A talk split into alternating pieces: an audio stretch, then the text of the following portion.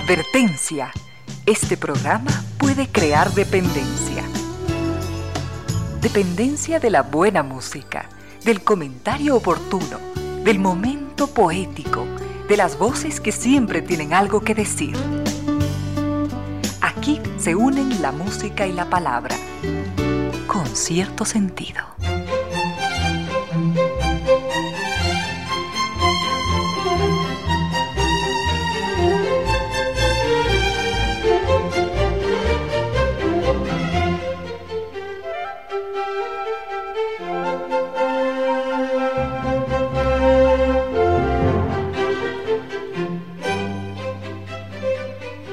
La tarde y un minuto, bienvenidas, bienvenidos, gracias por sintonizar Radio Suceso 101.7, gracias por compartir estas horas de música, comentarios, entrevistas y ojalá, ojalá al final de la jornada, como siempre, podamos imaginar con estos favores que la fantasía nos hace, podamos imaginar que hemos rendido real, justo y merecido, merecidísimo homenaje a la inteligencia, a la sensibilidad, a la autoestima, a la confianza, a la alegría de vivir y siempre, siempre a las ganas de luchar de todos, donde quiera que nos encontremos, a las ganas de luchar por una vida más digna en lo individual en lo colectivo. Y en esa tarea de cada tarde, de cada jornada, de manera generosa, inteligente, leal, nos acompañan ustedes con sus correos, contactos y mensajes en estas direcciones de las siguientes redes sociales.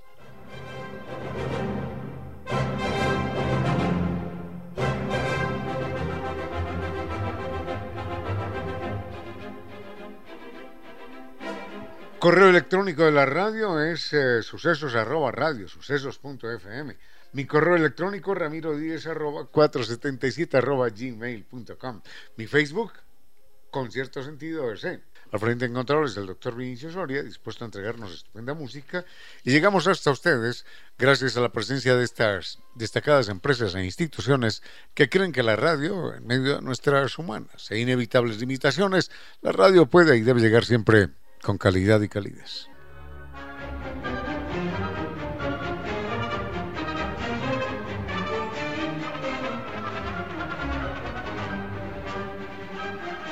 Recordemos el agua, recordemos el agua vital, el agua, esa madre transparente. Así que seamos responsables y solidarios. Cuidemos el agua de Quito.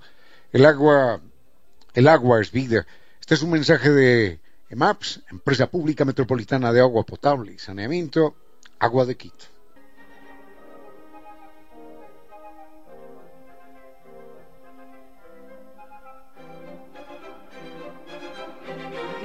Haga realidad de sus sueños de grandes viajes. Para eso está San Vitur con un eh, catálogo extraordinario en este año, bellísimos destinos las perlas del Báltico, los increíbles fiordos, la magia de Japón, Tailandia, la península ibérica, las islas griegas, Tierra Santa, capitales imperiales, santuarios marianos. Esto, esto es parte de algo más grande que incluye Italia, Jordania, Israel, Dubái, Egipto, Grecia, con Turquía para volver a ver. Así que recuerden que hay planes de financiamiento muy confortables, muy cómodos, muy elásticos. Puede reservar hoy su cupo y empezar a soñar y a viajar. Así que su salida siempre con guía acompañante desde Quito y garantía de 13 años. Esa es la experiencia de San Tours. Recuerden, puede consultar su catálogo allí en Naciones Unidas y Veracruz o llamando al 600-2040. Recuerde, San Tours cumple con sus sueños porque San Tours siempre lo acompaña.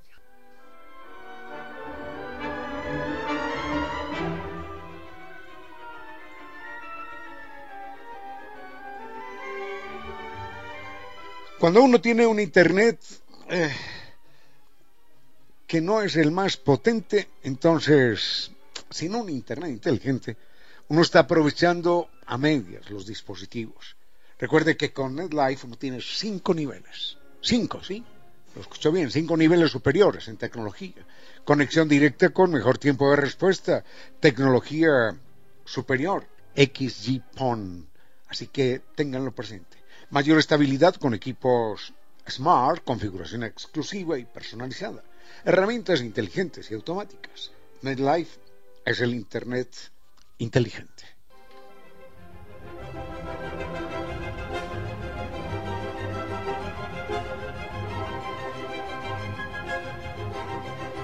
Innovatécnica es la solución a un problema que nunca antes tuvo solución. El problema de la humedad por capilaridad ascendente, que desvaloriza propiedades, crea ambientes enfermizos, genera gastos sin fin. Por eso Novatécnica pone fin a todo esto. Recuerde, garantía de por vida, científica, técnica. Eso es Kibli de Novatecnica. El mail es ecuador.novatecnica.com, la página novatecnica.com y dos teléfonos. 098 2600588 88 y 098 81 85 798.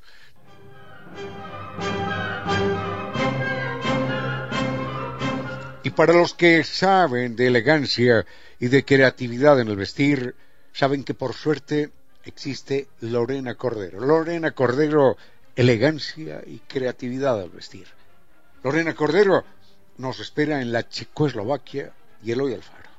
Elegancia y creatividad al vestir.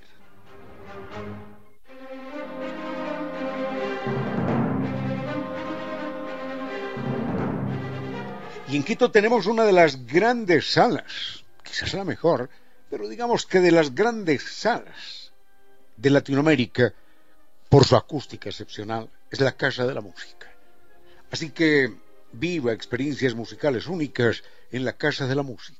Disfrute de una variada, de una extraordinaria eh, programación en su sala, siempre, siempre con conciertos de reconocida calidad.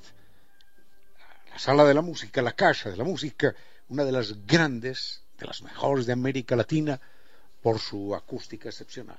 Más información en la página www.casadelamusica.es.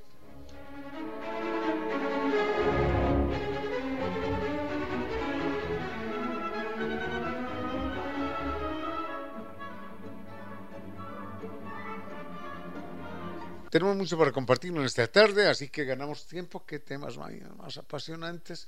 Muy bien, pero en un momentito. ¿Dónde está don... Volvemos, volvemos. Sí, ¿dónde está don Roberto? Don Roberto Bolaños.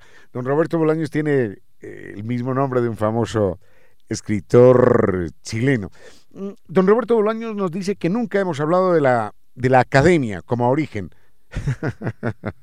Supongo que no se refiere a un equipo de fútbol, creo que es el Quito al que lo llaman la academia.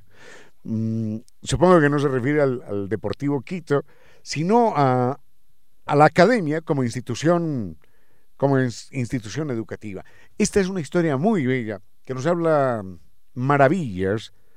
Soy un enamorado de Grecia y cada vez que puedo volver sobre el tema, leyendo, investigando, conociendo, siempre vuelvo sobre eso nos habla maravillas, la historia de la academia nos habla maravillas de lo que fue la Grecia de aquel entonces.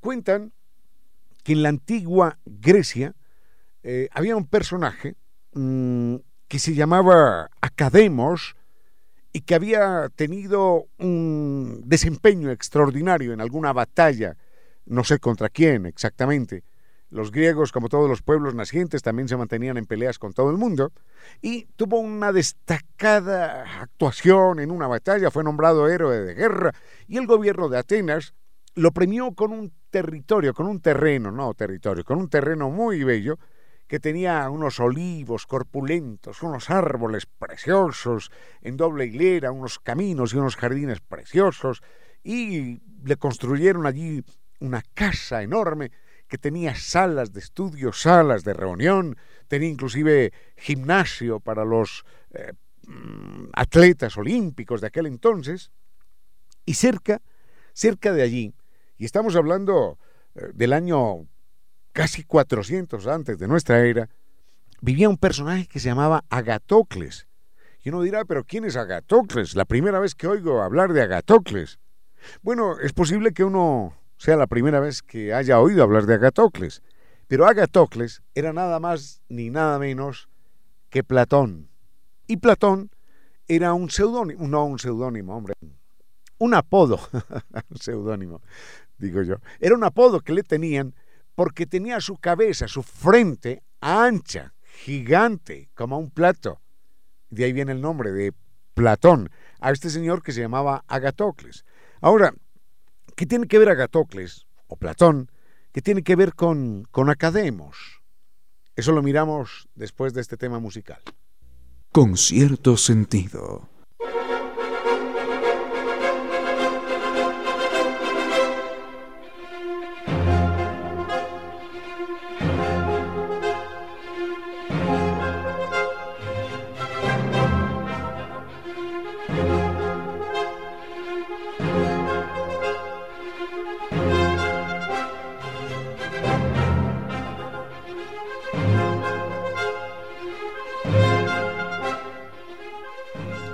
Recuerden, San Viturs es la posibilidad de darnos el gran, el gran placer en nuestras vidas, el gran placer eh, de viajar, de lugares exóticos, desconocidos, maravillosos, inolvidables. En este año, por ejemplo, San Vitur ofrece las perlas del Báltico, los fiordos increíbles, la magia de Japón, de Tailandia, la península ibérica y las islas griegas, Tierra Santa, capitales imperiales o santuarios marianos. Y a eso súmele Dubái, Egipto, Israel, Jordania, Grecia, con Turquía, por ejemplo, para volver a ver. Esto es, esto es empezar a viajar, empezar a soñar, empezar a disfrutar. Cada salida es con guía acompañante desde Quito. Y a San Tours lo, lo sustentan 13 años de experiencia, de garantía. Puede consultar con ellos, su catálogo de viajes, en Naciones Unidas y Veracruz frente a la sede de jubilados del IES, en la página sanviturs.com o llamando al 600-2040. Recuerde que San Viturs cumple con sus sueños porque San Viturs siempre lo acompaña.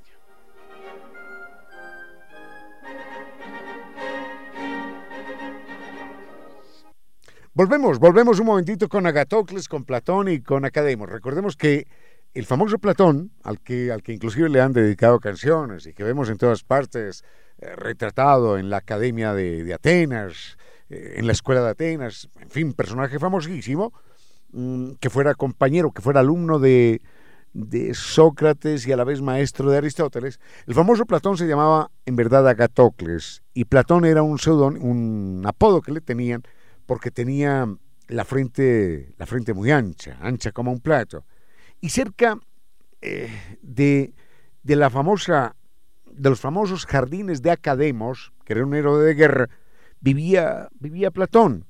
Y por alguna razón, Platón y Academos se ponen de acuerdo y Platón dice, pero este es un lugar precioso para enseñar. Entonces utilizaba los caminos, los senderos, los jardines de aquel bellísimo lugar, los jardines de Academos, los utilizaba para hablar con sus alumnos, para enseñar, para dialogar, para pensar sobre todo lo humano y lo divino. Y eh, los famosos jardines de Academos, como eran un lugar sagrado dedicado al conocimiento, a la educación, terminaron por darle el nombre a la institución educativa que conocemos, de academia. Ahora, hay algo extraordinario. Las mujeres, siempre, las mujeres, culpables de todo lo malo, ¿no? Eso no hay ni que decirlo, eso nos lo han enseñado desde siempre. Las mujeres discriminadas y maltratadas por nosotros, por los machos pitecantrópicos, las mujeres no tenían de ninguna manera entrada, no tenían acceso a la academia, pero se las arreglaban, se las arreglaban para estar cerca del conocimiento. Enseguida vemos de qué bellísima manera eh, lo hacían las mujeres. Un comentario más acerca de la academia. Mm, recordábamos que desde siempre nosotros, los machos pitecantrópicos, hemos sido extraordinariamente recelosos y crueles y duros y segregacionistas contra las mujeres. La academia, los jardines de Academos, de Agatocles o de Platón, la academia era un lugar considerado sagrado y en esa medida pues las mujeres eh, no tenían acceso, por supuesto. Pero era tanta la fama, era tanta la importancia de las conversaciones, de lo que Platón decía, que ellas decían también tenemos derecho a escucharlo. Pero estaba por supuesto prohibida la entrada a ellas y ellas lo que hacían era mm, disfrazarse de hombres. Yo no sé si Platón se daba cuenta o no, que eran mujeres disfrazadas de hombres, pero en todo caso, muchas mujeres tuvieron acceso a la Academia de Platón disfrazándose de hombres. Recordemos que eh, Platón, Platón escogía siempre a sus mejores alumnos y a sus mejores alumnos los llevaba a un sector especial, a, un, a ala especial del edificio que se llamaba el ala esotérica. Y la, la otra parte del edificio era el ala exotérica. La parte exotérica, con X, era la parte en la que estudiaban los alumnos que podían salir del lugar, iban a sus casas, comían, dormían, volvían para las charlas. En tanto que en el, en el ala del edificio, que era el ala esotérica, Platón decía que transmitía conocimientos secretos, especiales. Por eso viene el nombre esotérico, de esa parte secreta, de los supuestos conocimientos secretos de Platón. Leía en alguna ocasión, por acá tengo el correo electrónico que un muy apreciado oyente nos envió, decía que Platón, que Platón murió envenenado. Yo tenía la idea de que él había muerto en medio de un matrimonio, no del suyo, sino de otro matrimonio. No lo sé, ahora es posible que, que haya muerto en medio del matrimonio envenenado. Lo cierto es que Agatocles, más conocido como Platón, fue finalmente enterrado en la academia, allí en los jardines de Academos.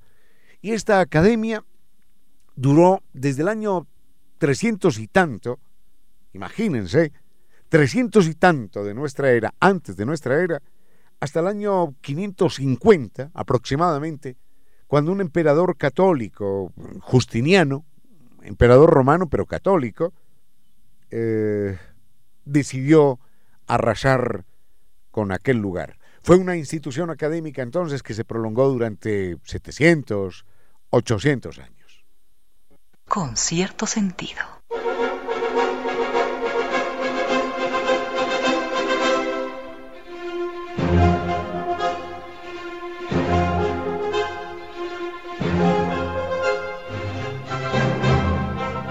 El agua es vida. Y cada vez que estamos desperdiciando el agua, estamos atentando contra la vida.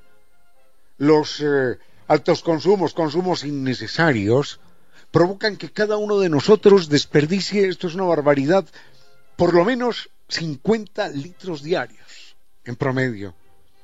Y esto, esto por supuesto afecta el abastecimiento a otros sectores del Distrito Metropolitano de Quito. Este es un mensaje del Distrito Metropolitano de Quito Así que seamos responsables y solidarios. Cuidemos el agua, cuidemos el agua de nuestra ciudad. Mensaje de empresa pública metropolitana de agua potable y saneamiento, Agua de Quito.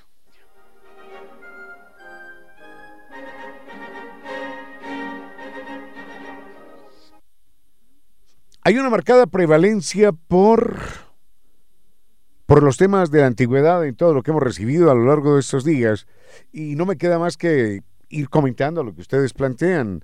Hay otros temas más adelante que tienen que ver con los animales, con el Perú, déjenme mirar. Otra vez con Maquiavelo, es de la época, bueno, no antigua, pero, pero, pero no es de nuestros días. Más sobre el Perú nos preguntan. Alguien dice, ¿existen, existen pueblos que no crean en dioses? Uy, qué tema, qué tema complicado. ¿Cuál fue la primera escuela científica?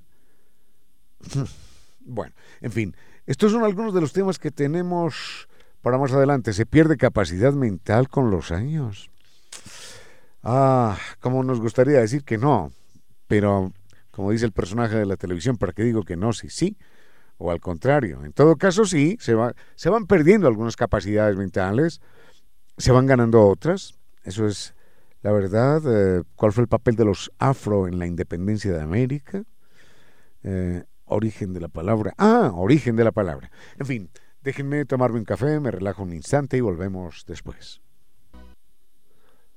Don Marco Benítez, don Marco Antonio Benítez, acá está, dice, es verdad que existen muchas ciudades llamadas Alejandría. En América Latina hay varias ciudades, no muy grandes, pueblecitos por aquí, perdidos por allá, pueblecitos que se llaman Alejandría. Y si se refiere a la gran Alejandría de, de Alejandro Magno, Mm, hay que recordar que, aparte de aquella ciudad, Alejandría, que fue faro de la humanidad, fue el centro más importante en un momento dado en la historia de la intelectualidad, si se refiere a, a esa Alejandría, bueno, es por supuesto la más, la más famosa. Pero recordemos que Alejandro Magno fue un personaje que no se detuvo fácilmente, llegó hasta la India, regresó, ese fue su último viaje, pero antes, en la pelea contra Darío el persa, el tipo iba, iba haciendo como, como hacen los perros para señalar su, su territorio. Ustedes han visto que los perros van marcando su territorio, van levantando la patita aquí, la patita allá, para decir yo estoy acá y esto me pertenece. De alguna manera Alejandro Magno iba haciendo lo mismo. En la carrera, en la carrera que él tenía detrás de Darío, porque Darío iba huyendo, lo había derrotado en varias ocasiones, Alejandro Magno iba fundando distintas ciudades que se llamaban Alejandría. Supongo que con el paso de los años, esas ciudades cambiaron de nombre y la única que se conserva como Alejandría, en esa zona por lo menos, es la famosa Alejandría de Egipto. Hay que recordar que en una de las últimas batallas contra Darío, Alejandro toma la ciudad de Susa, que era nada más ni nada menos que la capital de Persia, y, y la renombra como Alejandría. Imaginemos que nosotros estamos en guerra en un momento dado contra Moscú, tomamos la capital de Rusia y nombramos a su capital Moscú, la renombramos como Quito. Algo así, algo así fue lo que hizo en su momento Alejandro Magno cuando toma Susa, la capital de Persia, y la, y la renombra como Alejandría. Después la ciudad volvió a tomar eh, ese nombre o cambió, pero en todo caso no se quedó como Alejandría. Y en, la medida en la que lo iba persiguiendo y lo iba derrotando, lo iba acorralando, Alejandro Magno iba creando ciudades que se llamaban Alejandría. Al final, quizás ustedes lo recuerden, quizás no, el final de Darío. Sus hombres, sus propios soldados, lo mataron para que dejara de huir. Dijeron, lo que queremos es, primero, no tener un cobarde que nos gobierne. Y en segundo lugar, ahorrarle a este cobarde la vergüenza de estar huyendo. Con cierto sentido.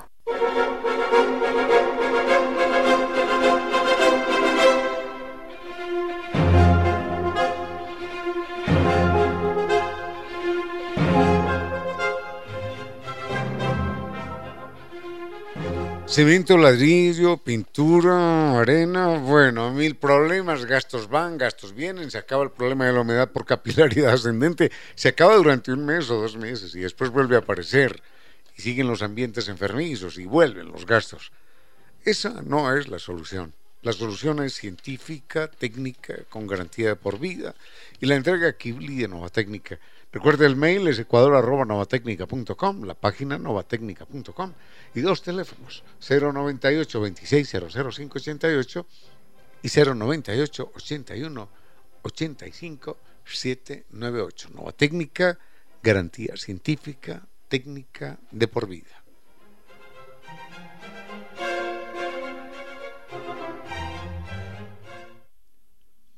Me sucede algo raro, a propósito de Alejandro Magno, de quien estábamos hablando hace un momento, me sucede algo raro y es que de vez en cuando, creo que esto es parte del, obligado y del normal deterioro mental, de vez en cuando se me olvida el nombre de, de un personaje al que yo quiero mucho, lo admiro extraordinariamente, y pienso que sí, muy bien, muy bien, muy bien que Alejandro Magno sea tan famoso, pero estaba acompañado primero de mucha gente extraordinaria, y entre toda esa gente extraordinaria había un tipo que era más extraordinario que el mismo Alejandro Magno. En todo caso, recordemos que Alejandro Magno, en medio de su juventud y a pesar de ella, no era ningún tontalicón. En sus expediciones punitivas militares de conquista, él llevaba no solamente soldados, sino que llevaba botánicos, geógrafos, astrónomos, natural, naturalistas, eh, de todo, de todo lo que pudiera él eh, disponer para conocer mejor los territorios que conquistaba. Y algo importante en Alejandro Magno, esto hay que reconocérselo como un, acto de gratitud, con, un acto de gratitud, es que él obligaba que de las muestras de plantas, de rocas eh, y de animales y de observaciones científicas y naturistas eh, que hiciesen los, los científicos que les llevaba en sus misiones, de todo eso se le enviase una muestra a su viejo maestro Aristóteles.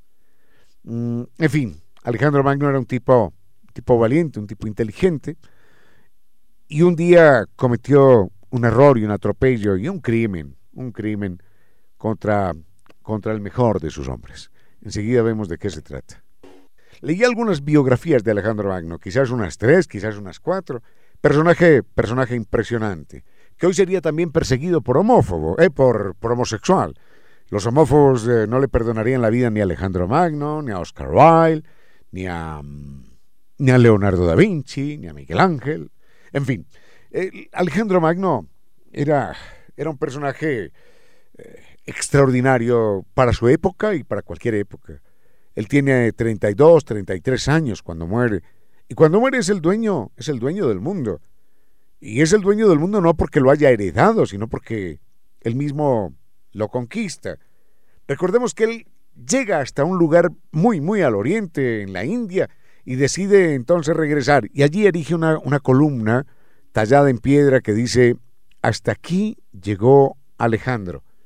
Y cuando decidieron devolverse a Grecia, se partieron en tres grupos, uno que tomó por tierra hacia el norte, uno que tomó, quiso regresar por barco, y otro que regresó por, por tierra, mm, pero más eh, en dirección sur.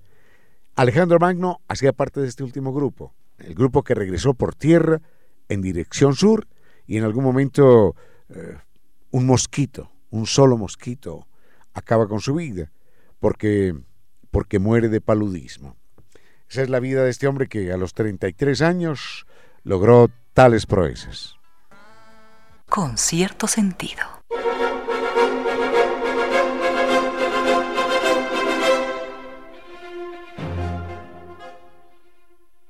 Esta es una pregunta que tiene que ver con el cerebro, con la inteligencia. Pregunta a un oyente si se pierde la capacidad mental con los años y si se puede mejorar la memoria y la inteligencia. Mm, a veces pensamos que la memoria está desligada de la inteligencia. ¿no? Eh, de hecho, hay, hay algunos refranes, algunas frases groseras que se escuchan. Dice, ese tiene memoria de bobo, dice la gente a veces, ¿no? como si tener memoria fuese, fuese un hándicap. La verdad es que está demostrado que la inteligencia está necesariamente ligada con la, con la memoria. Si no tuviésemos memoria no podríamos avanzar en todos los procesos de la inteligencia. Y a eso nos podremos referir más adelante. Y en cuanto a si se pierde o no capacidad mental con los años, por supuesto que sí. Todo se pierde. Lo único que, uno va ganando con los años es un poquitito de, arrugas y de enfermedades. Pero la, la capacidad mental, por supuesto, se va erosionando en la medida en la que también eh, disminuye el número de neuronas, se mueren neuronas todos los días. La ventaja es que las neuronas no funcionan de una manera aislada, sino que funcionan sobre la base de conexiones. Y en la medida en la que tenemos más conexiones y podemos crear más conexiones, podemos ir compensando la pérdida de neuronas. Uno a los 90 años puede estar perfectamente lúcido, puede estar perfectamente brillante, puede tener una inteligencia clara, una memoria nítida, pero a cambio de haber, de haber conectado a lo largo de su vida todas las neuronas posibles con todas las otras que estén a su alrededor o alejadas, no importa. Lo importante es eh, mantener esas conexiones vivas, esas sinapsis. Cuantas más preguntas hace uno, cuanta más curiosidad tenga, cuanto más eh, se disfrute de la vida, del asombro, de la sorpresa, más se activan las neuronas y las conexiones se van creando y van compensando la pérdida de neuronas. Se mantiene el cerebro joven a partir del conocimiento, de la curiosidad, de la lectura, del aprendizaje, de la actividad física. Y a esa actividad física hay que compensarla, o mejor, hay que complementarla con, con la actividad mental. Mm, sobre la memoria, dos oyentes me han preguntado en estos días al respecto y enseguida podemos hacer un comentario sobre ese tema. Algo más eh, acerca de la memoria, y no es un juego de palabras antes de que se nos olvide lo que íbamos a considerar. Y es que eh, en el mundo de la memoria, en el mundo del cerebro en general, operan leyes distintas a la del mundo físico externo. Uno encuentra un cuarto, un espacio cualquiera, y en la medida en la que va colocando cosas allí se va agotando el espacio, se va, se va agotando la capacidad de acomodación de albergue. Pero en el cerebro sucede exactamente lo contrario. Así que si usted quiere tener una buena memoria, la solución parece una perogrullada, pero tiene todo el sentido. Si tiene problemas con la memoria, active su memoria. Esfuércese en recordar cosas útiles o inclusive inútiles. Tome, por ejemplo, una baraja. tome una baraja y empiece a mm, barájela, por supuesto, agite las cartas, eh, revuélvalas y después empiece a, a, grabarse una carta, dos cartas, tres cartas. Mm, siga, ya recordó tres, siga hasta siete. Mm, memorice las diez primeras, no importa que le tome un día o dos días, no importa. Hay gente que puede hacer esto de las barajas en cuestión de, de un minuto, por ejemplo. Hay gente con esa capacidad extraordinaria y no con una baraja, sino que pueden mezclar siete barajas, diez barajas, y en cuestión de diez minutos recordar todas las cartas, en un orden perfectamente aleatorio. No pedimos que cada uno haga esto, pero uno lo puede hacer tranquilamente. Casi que en cada casa eh, ecuatoriana, casi que en cada casa quiteña uno encuentra un juego de barajas, porque somos un poquitito taúres. Así que ese es un buen ejercicio inútil, intente recordar un poema, grábeselo, recuérdelo, no importa que le guste o no le guste, si le gusta mucho mejor, pero haga ese ejercicio. Con la memoria, con el cerebro en general, sucede esa paradoja. Mientras usted más información acumula, más información le cabrá en el futuro. Es una verdadera belleza. Es como si usted colocase una caja en un cuarto y el cuarto se expandiese mm, al doble de esa caja. Eso, eso es lo que sucede exactamente en el cerebro humano. A motivarlo, a ejercitarlo, a hacer ejercicios mentales todos los días y también ejercicio físico, porque el estado del cerebro depende, por supuesto, de la condición física. Y una mayor oxigenación, una mayor cantidad de sinapsis, una mayor irrigación sanguínea favorecen el funcionamiento mental. Mire las estadísticas. Conducir bien o conducir mal no es asunto de vida o muerte. Es mucho más que eso. Conducir bien o conducir mal hablan de su inteligencia, de su sentido común, de su cultura, de su dignidad. A la gasolina agréguele un aditivo, neuronas, para salvar su vida y muchas otras. Un famoso poeta argentino decía que una ciudad digna de ser vivida sería aquella en la cual se pudiera escuchar el silencio del pájaro dormido. Obviamente en nuestros centros urbanos se puede escuchar todo el mare magnum de todos los decibeles juntos, pero jamás aquello poético de el silencio del pájaro dormido. Buena parte de estos ruidos apocalípticos que enferman, que envenenan y contaminan, proviene del pito del claxon de los vehículos.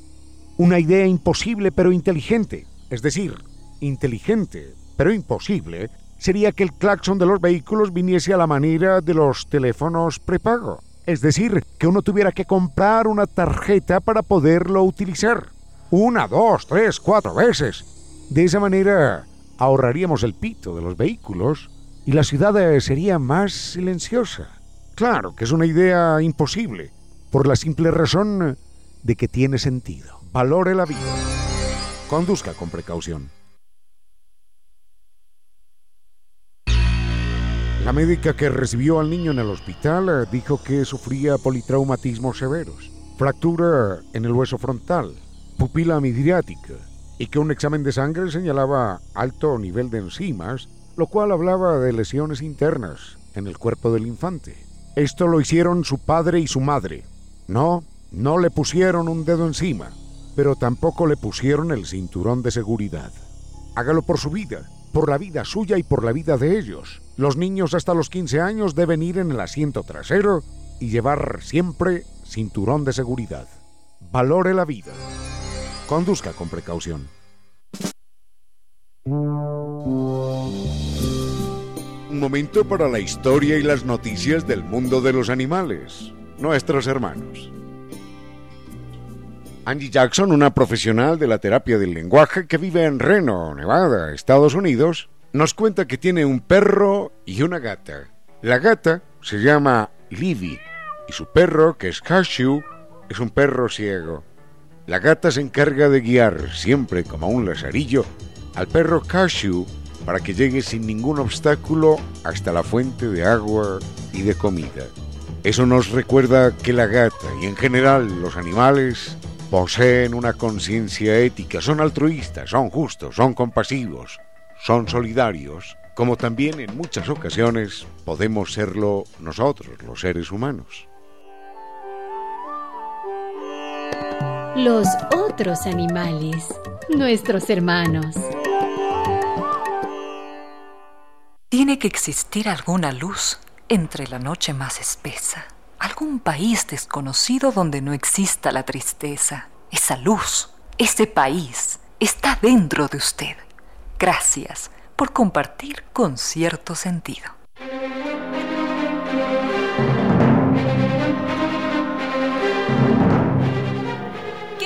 Amigos, 4 y 36 de la tarde estoy apenas reintegrándome a este espacio con cierto sentido. Como cada tarde estoy muy, muy agradecida, muy contenta de estar aquí con ustedes. Por supuesto, mm, leerlos a través de, de los diferentes canales de comunicación. Y mm, en este punto, queridos amigos, ah, sí, comentarles que estamos con el doctor Córdoba en controles que nos va a entregar una muy buena selección musical, así que vamos a ir con algo de música para ver por dónde vamos esta tarde con cierto sentido.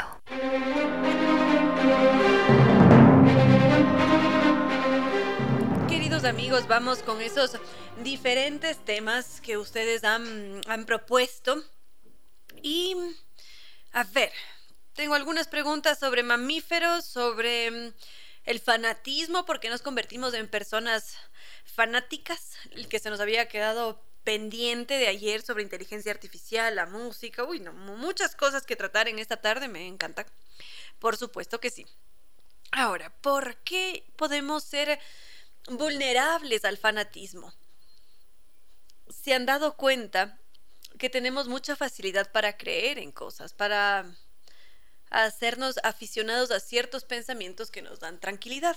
Y como ya lo habíamos mencionado, la humanidad está predispuesta a ese engaño, está predispuesta a creer en una u otra cosa porque así funcionamos cuando hay algo misterioso, desconocido, algo a lo que no podemos darle explicación, decidimos creer. Y mm, es dentro de esa misma línea en donde podría entrar el fanatismo. Ese punto en el que uno empieza a apasionarse de una forma desenfrenada, fanática, justamente desmedida, irracional, por algo. Nos podemos hacer fanáticos de una idea, de una cultura, del fútbol hay fanáticos como los hooligans, que son estos grupos que literalmente llegan a cometer actos vandálicos en nombre de ese fanatismo. Si es que nos vamos por el lado de la religión, tenemos todos los conflictos que están sucediendo por allá en Oriente Medio, que son una barbaridad. Otro caso de fanatismo así extremo cuando asesinaron a John Lennon y bueno, así podríamos seguir con una larga lista de ejemplos durante toda la noche. La pregunta aquí sería ¿por qué? ¿Por qué me convierto en un fanático? Es más, es allí donde me gustaría que ustedes eh, me respondan, interactúen, por supuesto. Las de redes sociales son Facebook con cierto sentido, Twitter, arroba Reina Victoria DZ o arroba Radio Sucesos S. También Instagram, arroba Reina Victoria 10 o arroba Radio Sucesos S y mi TikTok arroba Reina Victoria 10. Y eso, queridos amigos. Entonces, ¿ustedes sienten que en algún momento han llegado a ser fanáticos? Así, unos seres delirantes por alguna cosa en particular, por una religión, por una cultura, por un juego, por lo que se les ocurra. Los estaré leyendo.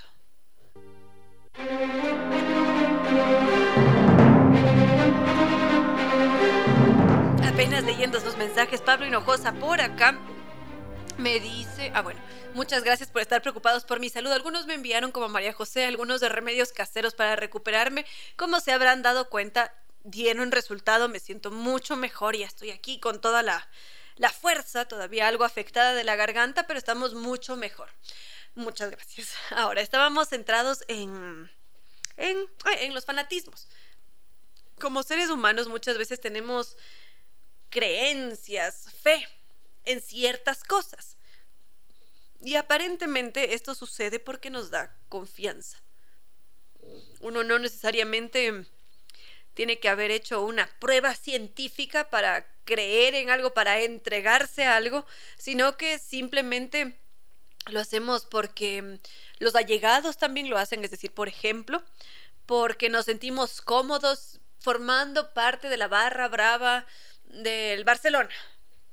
Nos empezamos a ser fanáticos por el entorno cultural, por las influencias que tenemos, por la familia, por la pareja, por los amigos. Y en un principio podríamos decir que, que funciona.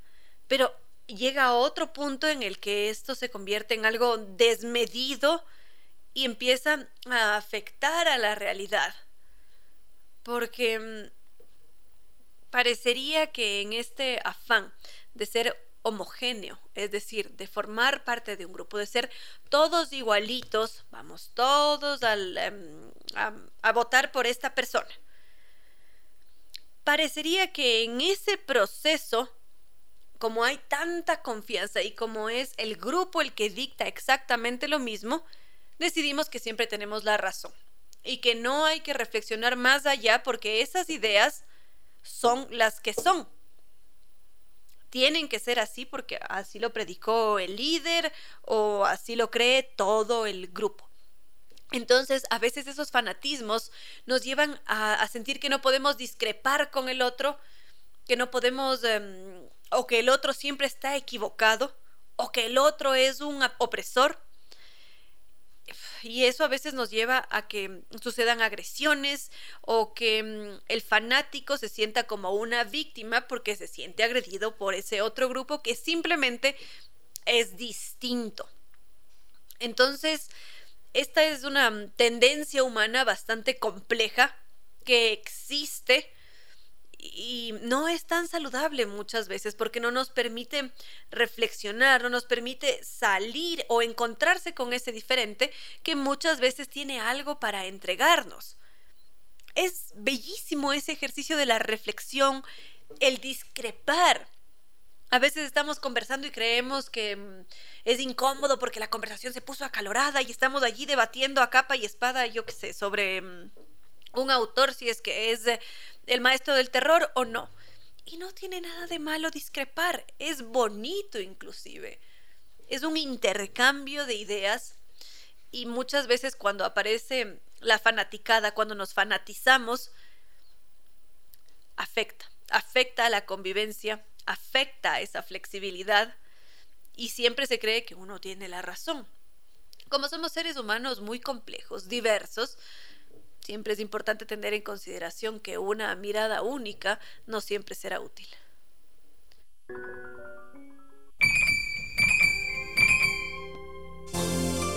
Un ejército desfila silencioso junto al río. La corriente oculta lágrimas de soldado. En pocas palabras, la poesía dijo, un ejército desfila silencioso junto al río. La corriente oculta lágrimas de soldado.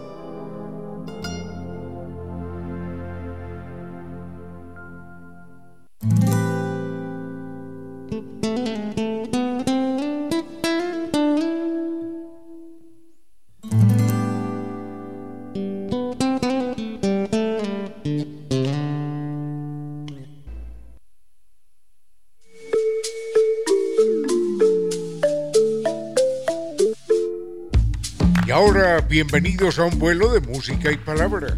Bienvenidos a este espacio con cierto sentido, con Reina Victoria Díaz, para que disfruten de un vuelo de, música y palabra.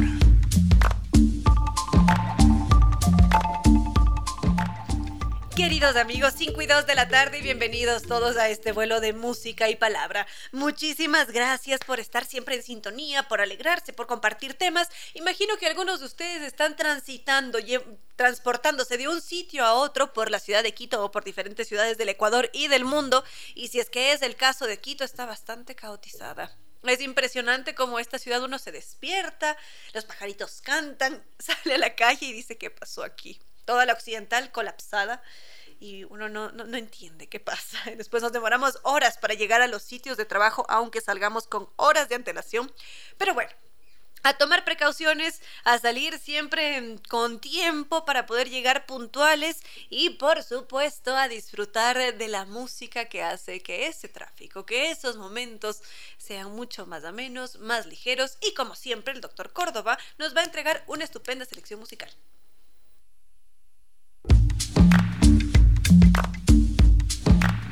Escuchábamos ahora a Stromae, que ya lo han escuchado en más de una ocasión en este espacio, este hombre belga, que me encanta además contar las historias de las canciones. Este tema musical que acabábamos de escuchar, Se que du bonheur, es um, un tema que él le compuso a su hijo y es bastante irónico, porque cuando él habla de su hijo que está recién nacido, nos dice um, que está muy agradecido, que es su gran alegría, que um, jamás imaginó que iba a estar allí en el rol de padre, pero finalmente lo hizo. Y esta canción, que se llama mm, Pura Felicidad o Solamente hay Felicidad, habla de ese costado un tanto incómodo, que tal vez no nos gusta tanto de este hecho de ser padres, porque de repente habla de, la pareja y como esta ya no, ya no tiene tanta tanta interacción íntima o cómo mm, la madre se deprime, cómo no se siente cómoda consigo mismo, cómo hay que cambiar pañales y tantas cosas que cambian en la vida, pero finalmente termina siendo una gran alegría. En todo caso, él le dedica esta canción a su hijo y cuando él habla de esta canción, habla con tanto amor que uno dice, pero cómo la letra parecería que no tiene coherencia con lo que él nos está diciendo, pero es todo lo contrario, él simplemente se atreve a nombrar aquellas cosas que son difíciles de hablar.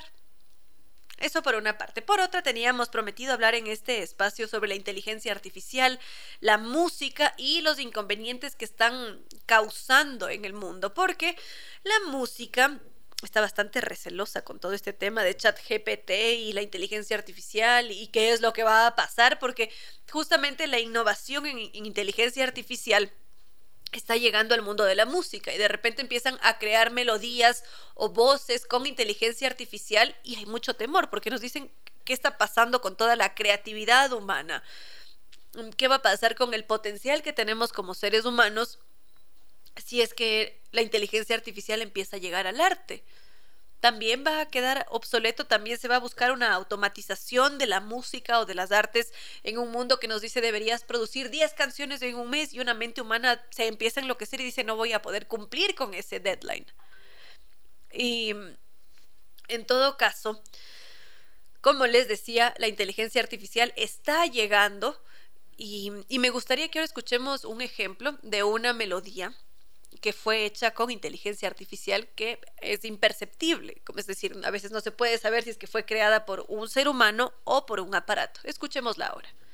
Este es un ejemplo de lo que se está haciendo ahora con inteligencia artificial y música. Es una melodía bastante simple, apenas 30 segundos y va tirando más hacia la electrónica, pero ya nos damos cuenta de que está sucediendo. Entonces, todo el campo artístico, cultural, la ilustración, la fotografía, los grabados, las, las, la música, la educación, la escritura, todos están preocupados porque dicen, ¿qué, ¿qué, va a pasar?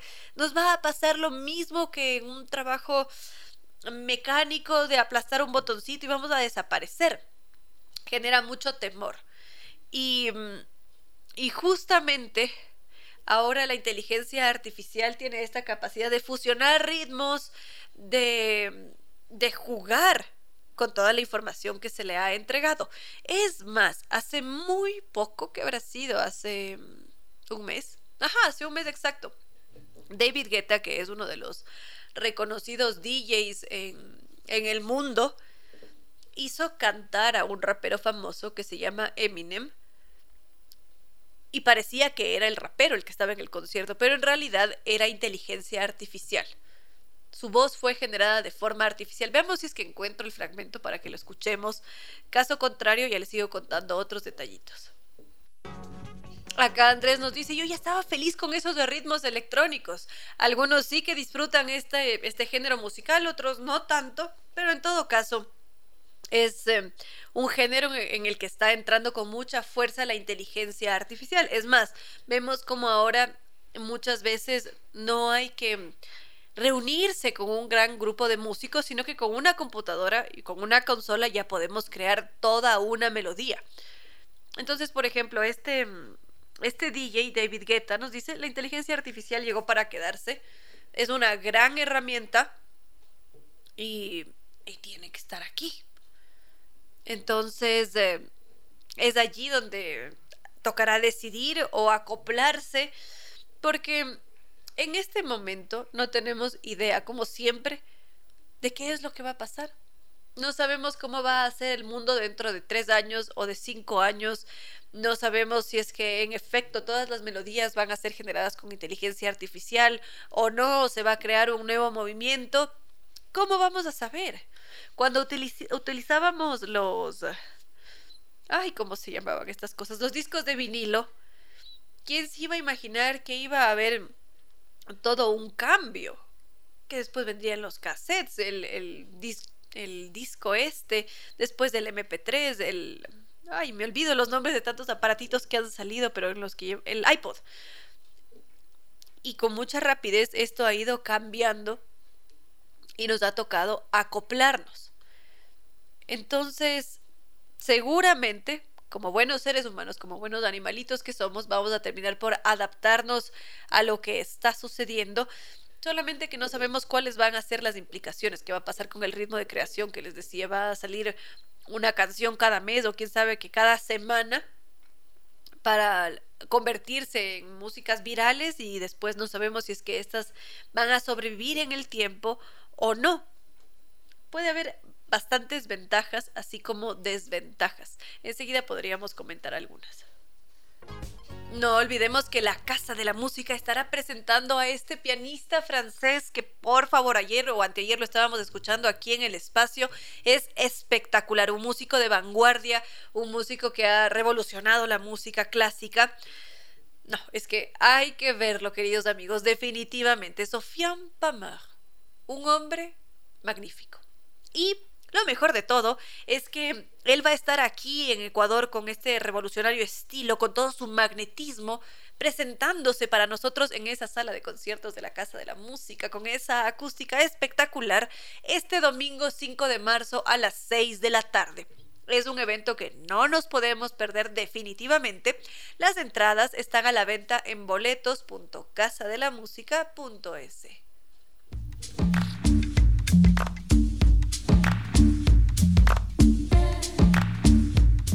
Sigamos entonces. Por acá nos escribe Eli Bravo y nos dice, a mí me parece que la música electrónica es tan monota que monótona que por eso la inteligencia artificial tiene esta capacidad de reproducirla fácilmente. Y sí, quizás en parte sí, pero lo que esperan todos los especialistas es perfeccionarla, llenarla de otros matices, y esto es algo que apenas está empezando. Entonces, asusta. Ya veremos qué sucede más adelante. Hace un tiempo atrás seguramente esto nos hubiera parecido imposible, pero ahora está sucediendo. Y justamente representa algunos obstáculos, definitivamente, porque sí, ahora es el boom y todos podemos crear música desde la habitación y con un ordenador tenemos. Pero ¿hasta qué punto va a funcionar? ¿Hasta qué punto la inteligencia artificial será gratuita? ¿Será posible monetizar esas melodías? ¿Qué va a pasar? Recordemos que vivimos en un mercado, siempre se intenta monetizar. Entonces, habrá que ver, habrá que ver más adelante para poder evaluar qué es lo que nos está sucediendo. Vamos a ir con algo más de música y continuamos.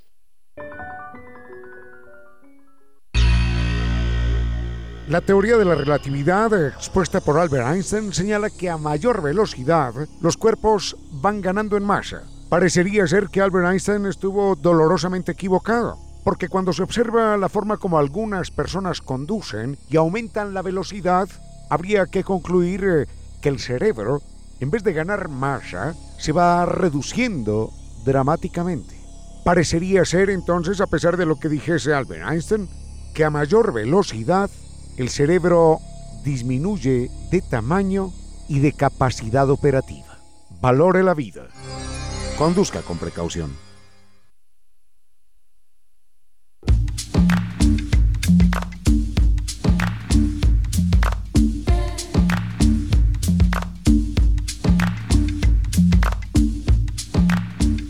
Ahora estábamos bastante centrados en la música, como siempre sentimos que es muy difícil que la inteligencia artificial compita con la creatividad de un ser humano.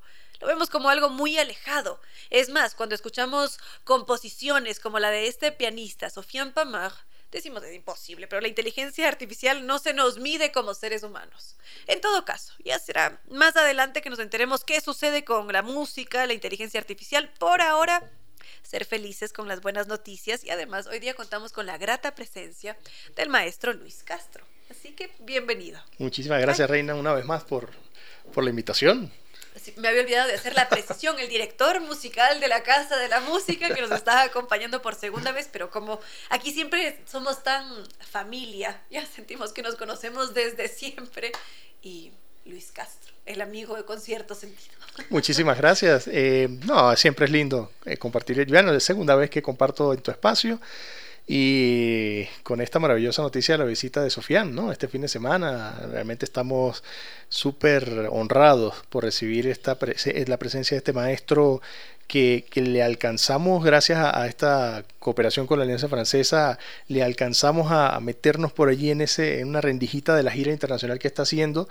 Eh, y nada, sencillamente listos y prestos para disfrutar de ese espectáculo el próximo domingo. ¿Qué nos podrías contar sobre este espectáculo? Porque claro, aquí, por ejemplo, lo hemos escuchado, sabemos quién es, pero a veces simplemente no pasó por nuestro radar porque lamentablemente a veces no nos llegan todos esos artistas magníficos que están por allí en el mundo. Bueno, en este caso, el domingo vamos a disfrutar de, la interpretación de música contentiva de sus dos últimos eh, discos. Eh, producciones que tienen alrededor de unas 60 millones de reproducciones en las plataformas digitales. Eh, Planeta Dorado y, Leathers, que, es el, último, el último disco de él, donde realmente plasma muchos momentos vividos en sus viajes a, distintas partes del mundo, eh, hasta, hasta incluso su forma de agradecerle a su público por el hecho de de apoyarle siempre y no haberle dejado morir en soledad, digámoslo así. esa fue la, la, fórmula, la fórmula en la cual él diseñó su segundo disco. O sea, todos los, nombres de los temas forman un mensaje completo que es una carta que él dirige a, su, a, su, a sus seguidores, pues. Entonces, eso ya te da una idea de, de, de, lo que es Sofian, ¿no? Un músico creador contemporáneo basado un poco en, la, en, la, en, el, en el, minimalismo, que, que, él también fue, fue, fue gran fuente de inspiración para él. Eh, y que siempre, digamos, fue como que ya lo que le, le, lleva a separarse un poco de los caminos eh, normales de la formación de un pianista concertante eh, porque él, es graduado con medalla de oro en el Conservatorio de Lille en el norte de Francia y, realmente él se gradúa con Ravel y Chopin, que, Chopin era su, su, compositor favorito. Entonces, pero ya llega un punto en el que comienza a hacer distintas colaboraciones con artistas urbanos franceses y de ahí ya nace como esta nueva imagen, como esta, esta, esta decisión de vamos a crear algo nuevo y realmente lo que, lo que hace en su, en su mundo es realmente maravilloso. Claro, ahora él es el rapero, el, pianista de los de raperos franceses. Sí, realmente, realmente, y no solamente de los, de los raperos franceses, las principales marcas, Dior, eh, Lacoste, eh, eh, Polaroid, ha hecho trabajos, colaboraciones con las marcas más prestigiosas, creo que incluso hasta en videojuegos, tiene, tiene música escrita para videojuegos, realmente es un pianista que está en todas, digamos así, tiene su propia colección, su colección de NFT a la venta digitales en cuanto a pintura de él digitales y otros artículos que puedes adquirir para apoyar su carrera y sus viajes. Él lo, él lo plantea desde ese punto de vista y sí que tiene muchísimos seguidores que, que realmente le apoyan. Por supuesto que sí, es un artista bastante versátil y creativo hasta decir basta. Recuerdo la primera vez que escuché una de sus composiciones del motor de búsqueda de la plataforma musical justamente, me lanzó la, una composición y dije, qué cosa tan tan bonita. A ver, un, ratito, escuchémoslo de nuevo y empecé a, a, sentir que era una caricia para los oídos definitivamente. Y luego cuando me fijé y me puse a buscar quién era, dije, esto, ¿cuándo? ¿Cómo? ¿Por qué no me enteré de él antes? Sí, sí, ahí. Yo, hace, hace, hace muchos años yo conversaba con, con el maestro Claudio Abado, que en paz descanse ya, en en alguno de estos conciertos que tuve la oportunidad de ser dirigido por él, y conversábamos sobre un, un compositor llamado Hans Roth, que es como quien inspiró a Mahler a escribir su obra. Y, nunca fue realmente conocido. Y yo le conversaba al maestro y le decía, maestro, pero ¿por qué este compositor realmente no llegó a tener ese brillo? Dice, no, es que, es que en, en, Europa han existido durante toda la historia músicos, pintores, escultores, que son increíblemente buenos, pero que quizás por no tener los medios de promoción correctos no se dan a conocer no se da a conocer su arte y su trabajo. En este caso, Sofián ya lo está haciendo de una excelente manera porque él comienza, él comienza luego de que culmina la parte del conservatorio y su preparación ya y sale del conservatorio, se une a esta comunidad de artistas urbanos y ya después se lanza solista. Se lanza a hacer su propio material, a recorrer el mundo, a, realmente vivir esa experiencia que es lo que le nutre a él para componer realmente la, la, obra que ya, que ya tiene ahora. Esto querría decir que en el mundo de la música, además de ser un virtuoso, una persona talentosa, es necesario ser muy estratégico e inteligente para justamente abrirse campo al mundo, porque como lo acabas de mencionar, Sofian está haciendo una gira mundial, no está únicamente en su localidad. Sí, sí, Sofian fue el, primer pianista surgido del medio académico que realiza una gira mundial con todas las entradas agotadas el, año pasado, terminando con conciertos de 20 y 30 mil personas en Europa. Y, realmente sí, en, los actuales en los actuales momentos donde lo moderno te implica que tengas que ser más globalizado cada vez en la interacción con, el, con, tus seguidores y, en dar a conocer tu, tu, creación, eh, es fundamental para un artista tener un buen asesoramiento respecto a, a un manager que, te guíe bien o, una compañía que te guíe bien. Por ejemplo, hablando de la compañía que, una de las compañías que ha invitado a Pamar a hacer proyectos interesantes, está esta, esta compañía eh, eh, Círculo Musical de Francia, que es la que lo lleva a Laponia al Círculo Polar, al Círculo Polar, no, a ver la, la aurora boreal, con la cual él hace uno de sus videos más famosos. Eh, eso está a unos mil kilómetros de la capital de Finlandia, al norte. Eh, y es impresionante, realmente es una aldea muy pequeña eh, y una serie de aldeas que hay, pero hay un sitio específico donde la, donde la aurora se ve en todo su esplendor y es la que utilizan para grabar este disco con música de Sofian y realmente eso te da a entender que quien le está asesorando al respecto también, también... Es un entendido y lo maneja muy bien. Por supuesto que sí, sí, ¿Qué nos podrías decir en cuanto a su estilo? Porque se, se lo reconoce por ser un músico de vanguardia y a veces no comprendemos muy bien cuáles son esas diferencias que hacen que Sofian sea Sofian con sus partituras para piano. Bueno, primero creo yo que el carácter minimalista de su obra, ¿no? El minimalismo, el minimalismo en algunos casos se puede dar, se puede pensar que pueda, que pueda relacionarse a, producir música con la menor cantidad de instrumentos posibles, pero si él, si él está haciéndolo todo con piano, pues ya eso se sobreentiende, ¿no?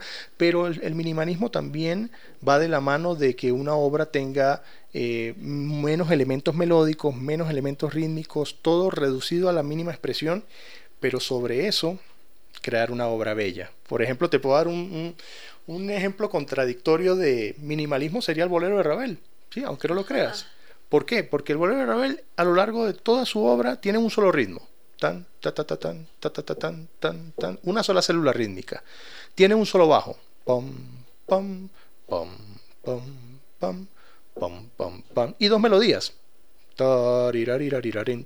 esa primera sección y la segunda sección eso es lo único que tiene el bolero de Ravel y una coda. Pero al final es tan majestuosa la orquestación que nadie lo nota. Pero es una obra minimalista también que está en, distintos, en distintas escalas de la orquestación. Pero como estructura es una obra minimalista. Entonces eh, Sofian, en, su producción, él, no, él no se basa en dar cantidades y cantidades de ideas. musicales, sino las pocas que da en cada pieza son suficientes para transportarte, despertarte sentimientos, emociones, eh, ser poético. Eh, realmente es, es, un gusto para los sentidos, creo yo, escucharle. Son las precisas. Doctor Córdoba, quizás tenemos el bolero de Ravel por allí para que podamos escucharlo con la audiencia, porque definitivamente va a marcar una diferencia si es que lo escuchamos después de, de su explicación. De mi fea voz. No, no, no, todo lo contrario, me encanta un arte, por favor, reproducir las melodías cantándolas. Así que, doctor Córdoba, ¿cómo estamos? ¿No? Bueno, hasta que encontremos el bolero de Ravel, doctor Córdoba, podríamos poner algo de Sofián para que aquí el maestro luego pueda seguirnos enseñando a apreciar la música, a descubrir esas sutilezas que hacen que este compositor sea tan valioso.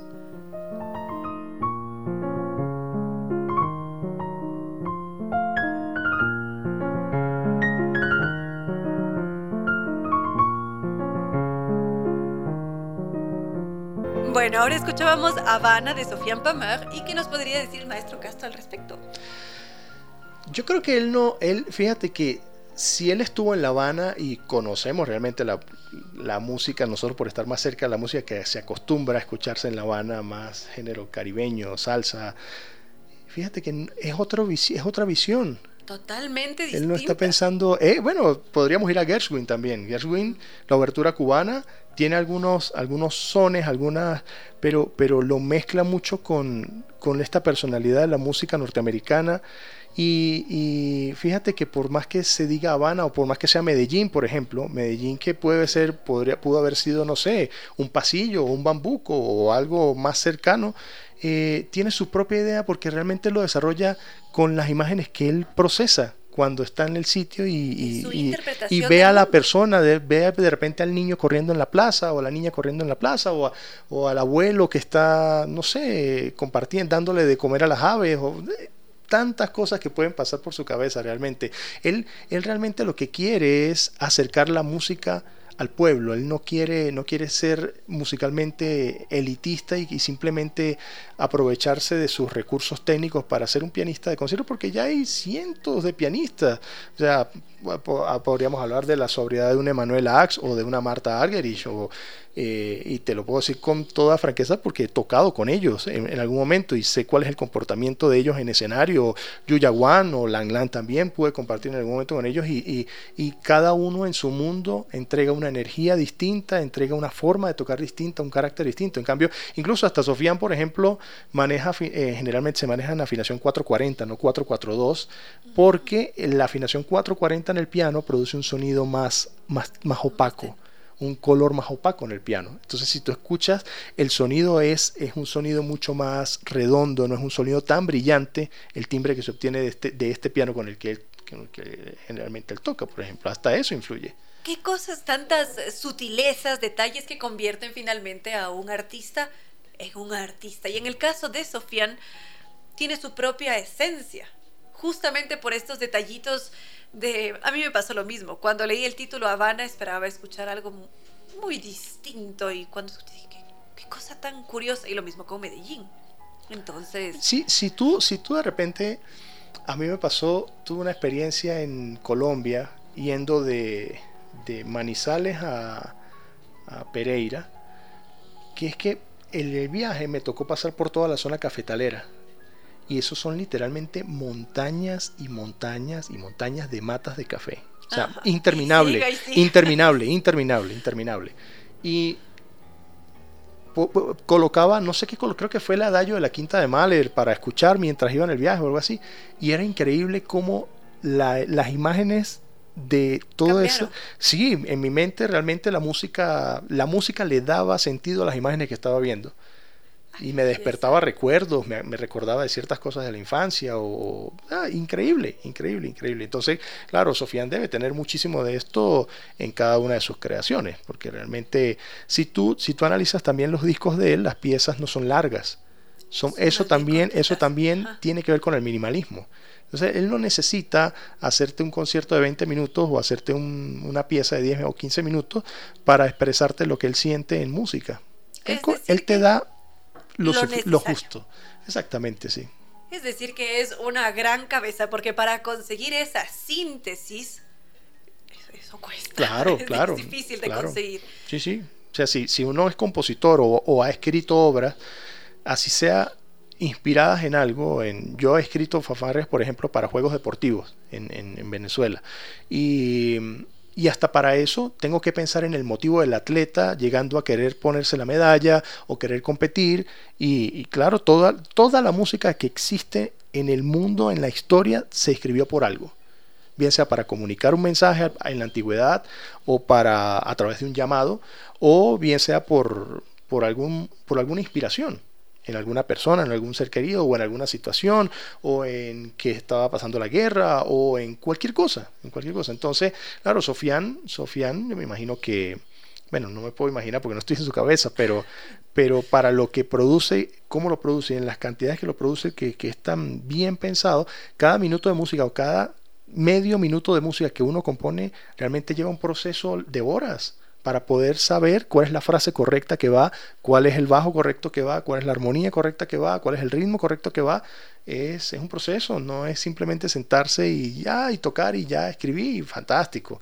La siguiente pieza, no, realmente lleva mucha profundidad y mucha densidad. Y seguramente esto también viene de la mano con toda su formación, su sensibilidad y también ustedes como músicos, como artistas, son mucho más sensibles. Hay, es que es eso, es otra forma de ver el mundo, de percibirlo, de sentirlo. Y cada vez que componen algo nos muestran parte de, su ser interior, de su vulnerabilidad. Eso es hermoso, verdaderamente. Sí, sí, realmente. eh, eh, se necesita primero querer, o sea, tener el motivo, por supuesto, para hacerlo, ¿no? O sea, sea cual sea el motivo que vaya a ser. Pero se necesita tener incluso hasta paz, incluso hasta eh, eh, esa serenidad para poder tomar las decisiones correctas al momento que se va a escribir o que se va a plasmar en papel algo que tú estés eh, creando. Hay, hay, pianistas también que se especializan en, en la improvisación, por ejemplo. Entonces ellos constantemente están creando, pero muchas veces no escriben su, no, no, no, después de que improvisan algo no lo escriben después, sino ya, ya lo toqué, ya pasó. Que venga lo que sigue. Entonces siguen con ese proceso creativo y nunca lo detienen. Yo, yo quizás, eh, yo, yo me imagino que él debe tener miles de ideas también en su mente de, de- para transmitirle al público de cada sensación que tiene, de cada, yo- de cada interacción personal con cada, con cada seguidor o con cada persona que está a su alrededor en cada lugar. Entonces, sí debe tener una sensibilidad, a pesar de que él no es de familia de músicos realmente. Sofián, su mamá descubre que tiene cierto, no cierta inclinación, que tiene un oído absoluto a los cuatro años. Le regalan un, Magnífico. un pequeño piano, un pequeño teclado, y ahí se da cuenta que las, los las canciones que él oía, él, él comenzaba a, a tocarlas, a intentarlas tocar en el piano Magnífico. porque reconocía las notas. Y ya, ya en ese momento su mamá dice, no, tenemos que llevarlo al conservatorio, tenemos que llevarlo al conservatorio. Y ahí le lleva al conservatorio porque sus abuelos eran, eran mineros, se dedicaban a la minería. Entonces viene de una familia que no estaba ligada al aspecto musical como tal. Entonces, claro, yo me imagino, en los suburbios de Lille, pues él seguramente debió, debió haber conocido eh, personas de distintas culturas, personas de- con distinto pensamiento, personas con distintas tradiciones culturales, que creo que eso también lo fortalecieron y lo enriquecieron en su, en su infancia, en su juventud. Y, y ya cuando, cuando ya tiene todos esos recursos desarrollados técnicamente en el conservatorio, gana su medalla de oro, pues aquí viene el punto donde comienza a interactuar con los artistas eh, antes de 2019 y ahí pues ya lo que viene es, es este éxito rotundo que ha tenido. Con esta trayectoria está clarísimo que estamos ante un músico virtuoso. Ya desde que tenga un oído absoluto, su mundo es otro muy distinto al nuestro. Es más, no llegamos a comprenderlo. Y a veces es muy difícil, a veces es muy difícil porque eh, yo, no, yo finalmente no sé si tenga oído absoluto, no. sé que es muy bueno, pero no sé si sea absoluto, absoluto. Pero incluso a veces tú escuchas distintas cosas, tanto en lo que escuchas en un ensayo en la orquesta o en la banda o, o en el grupo que estés, y hasta el más min- la más mínima cosa la escuchas. O sea, incluso si, si escuchas Ahora mismo tenemos Mm, hay un si bemol por ahí sonando en uno de los aparatos de, de la, De la de ventilación o la computadora, ¿no? Pero, o sea, son sonidos que, que realmente empieza uno a desarrollarlos, a escucharlos, esas frecuencias y, y, y piensas que ya todo, todo tiene un sonido y todo tiene una, identificas todo y para nosotros se hace mucho más fácil, pero a veces es muy sufrido porque cuando no está todo entonado o afinado específicamente, el oído sufre también. Pero por supuesto, es, tiene su. Nos preocupa, nos preocupa, sí, sí, sí, nos trae mucha preocupación. creo que la próxima entrevista va a tener que ser sobre la trayectoria de Luis. no, no, no, para nada, para nada, para nada, para nada. Por favor, bueno, mientras tanto, maestro Castro, porque seguramente sí tendremos más de una entrevista, la invitación para conocer, para escuchar de cerquita a este virtuoso contemporáneo, Sofian Pamar. Sí, el próximo domingo en Casa de la Música, 18 horas, 20 eh, dólares la entrada general con descuento para eh, miembros de la tercera edad y personas con discapacidades. Y les recomiendo que no esperen a último momento porque hemos tenido algunas últimas funciones donde lastimosamente las personas se confían, nuestro querido público se confía un poco de poder llegar a encontrar boletos y, se encuentran con la triste noticia de que no hay. Entonces, esta es una oportunidad única realmente porque, porque Sofía tenía su, su agenda de conciertos programada eh, y gracias a, esta, a este apoyo de la Alianza Francesa se, logró que pudiese pasar por Ecuador para, para estar en Casa de la Música eh, el próximo domingo.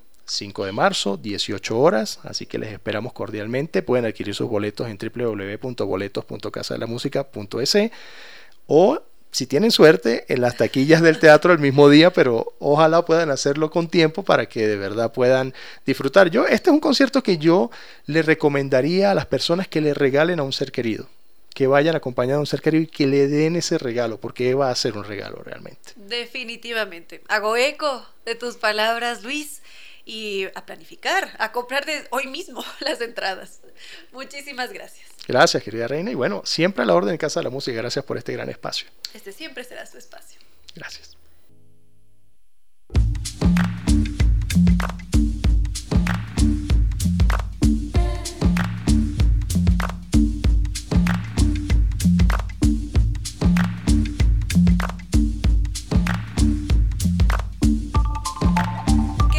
Hemos llegado ya al final de este vuelo de música y palabra con cierto sentido.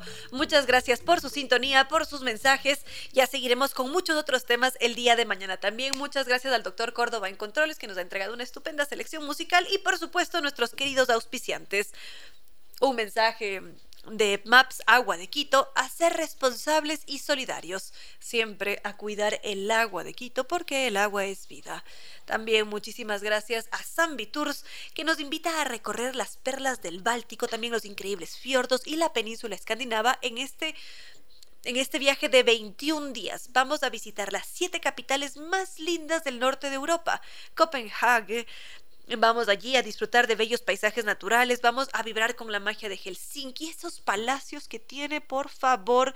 Y además, cuando uno está caminando por Helsinki, se siente como parte de un cuento de hadas. Además, es un paisaje tan distinto. Bueno, ya les contaré mis impresiones de, de estas tierras por las que también he transitado. Después estamos en Estocolmo y las capitales escandinavas, donde vamos a sentir el romance mientras caminamos por esas callecitas, placitas. Es un viaje para enamorarse. Y no solamente eso, el fiordo es, el fiordo de los sueños es un sueño, justamente. Podemos comunicarnos hoy mismo con Zambi Tours para preguntar por los bonos de descuento y su espectacular catálogo de viajes 2023. En Quito podemos llamar al 600 2040 o si no, visitarlos en las Naciones Unidas y Veracruz frente a la sede de jubilados del IE. Su página web www.sambitours.com. A cumplir nuestros sueños porque Sambitours nos acompaña.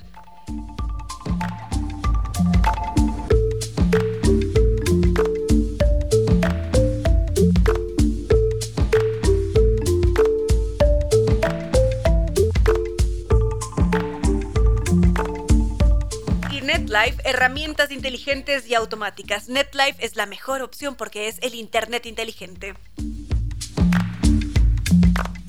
Innova Técnica, la solución garantizada y de por vida a cualquier problema de la humedad. Ellos son unos verdaderos expertos, acuden a nuestro hogar como lo haría un doctor, así que si requerimos de sus servicios para decirle adiós de una buena vez por todas a la humedad, contactarse con Nova Técnica que trabaja con tecnología italiana de punta a los teléfonos 098 26 588 o 098 81 85 798. Y Lorena Cordero, elegancia y creatividad al vestir. Ella nos espera en la Checoslovaquia y Eloy Alfaro.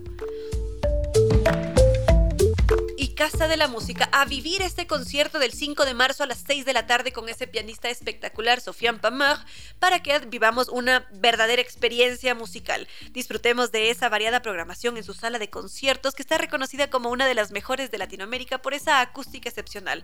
Para mayor información, su página www.casadelamusica.es.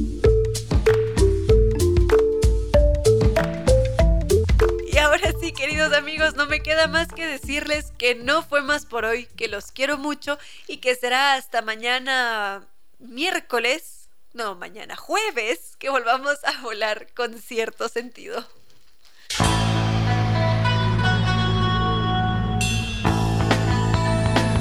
Si como dicen es cierto que en la vida no hay casualidades, piense, ¿por qué escuchó usted este programa? Tal vez escuchó aquello que necesitaba o tuvo la sospecha de esa luz dentro de su propio ser. Una gota de agua, un corazón que late, una semilla en su memoria, un remanso en medio de sus prisas, una voz que aliente su esperanza, una pluma para sus alas. Algo de eso hemos querido ser. Aquí, en concierto sentido con Ramiro Díez. Y Reina Victoria Díez.